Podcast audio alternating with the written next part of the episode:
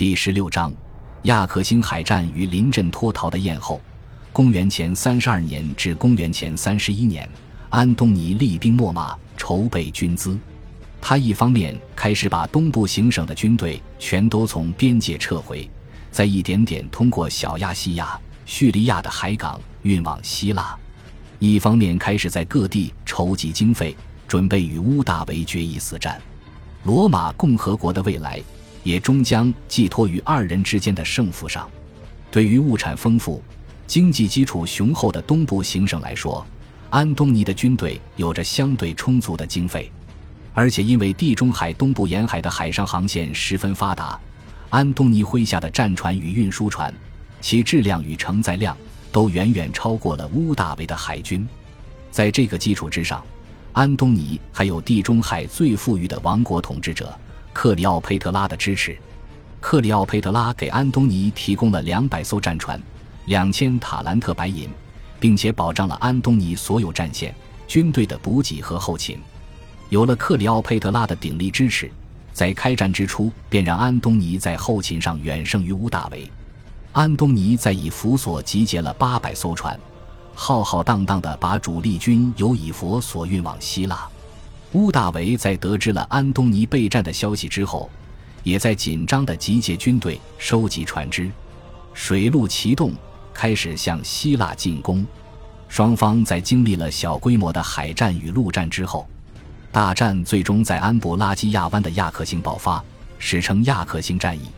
乌大维和其将军阿格里帕都知道。如果让安东尼准备完善、主动进攻的话，以乌大维方的船只与海军，可能无法抵御安东尼的进攻。所以，为了避免在战争中陷入被动，乌大维和阿格里帕一致同意，要在安东尼的船只正式开拔到意大利之前，在希腊率先下手。而大战的地点，便是安东尼战船的停泊场所——安布拉基亚湾。安东尼确实没有料想到阿格里帕会主动出击，不过在战船上他占优势。虽然乌大维的船比安东尼的要多，有将近四百艘，但大多都是临时拼凑的小船，并不是大规模海战的战舰。而安东尼则有两百多艘大规模战船，抗击打力与撞击力都远胜乌大维。亚克星战役之初。乌大维在陆地上的军团攻占了安布拉基亚湾北部的岸边，安东尼的战船与军团便被夹在了安布拉基亚湾的中间与东南方。乌大维的战舰也将安东尼的战舰牢牢地包围在湾内，双方形成了对峙。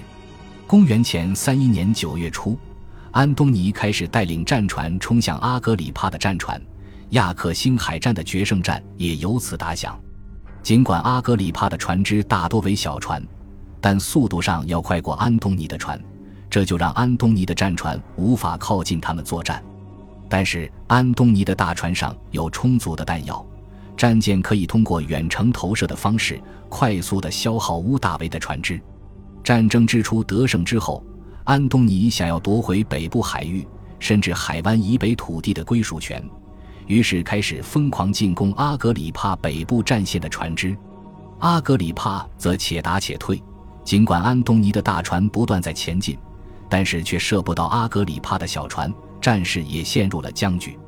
而这时，不知出于什么原因，埃及艳后克里奥佩特拉所率领的船只突然从安东尼东南方向撤退，并带走了大量战船与运输船。撤退速度之迅速。让所有安东尼的军团和将军们都大吃一惊。不出一会儿，埃及军队就消失了，战船尽皆驶向埃及。安东尼的战线随着克里奥佩特拉的撤退，被活生生地撕扯出了一个不可填补的大口子。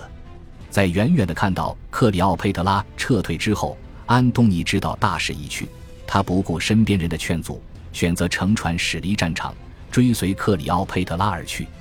安东尼的军队也随着安东尼的撤退彻底溃散，而那些可怜的罗马士兵们，要么葬身大海，要么变成了乌大维与阿格里帕的战俘。安东尼所召集的大军也随之灰飞烟灭。亚克星战役是罗马史上规模最宏大的战役之一，双方投入了近七百艘战舰，数不胜数的运输船。有三分之一的元老院议员离开了罗马城，前往希腊，加入了安东尼的队伍，与安东尼一起对抗乌大维。乌大维和安东尼双方各自动用了将近四十个军团，双方参战军团士兵数量高达四十万人。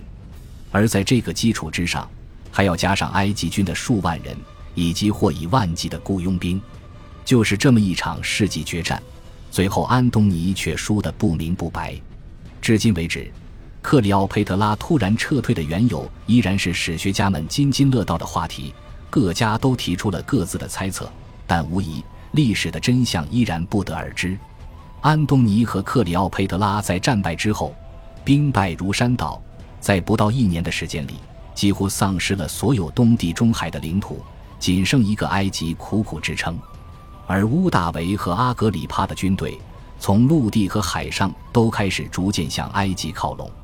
二人最后为了防止成为乌大维的战俘，于公元前三零年八月选择了自杀。乌大维也正是肃清了自己的所有政治对手，统一了罗马共和国。感谢您的收听，喜欢别忘了订阅加关注，主页有更多精彩内容。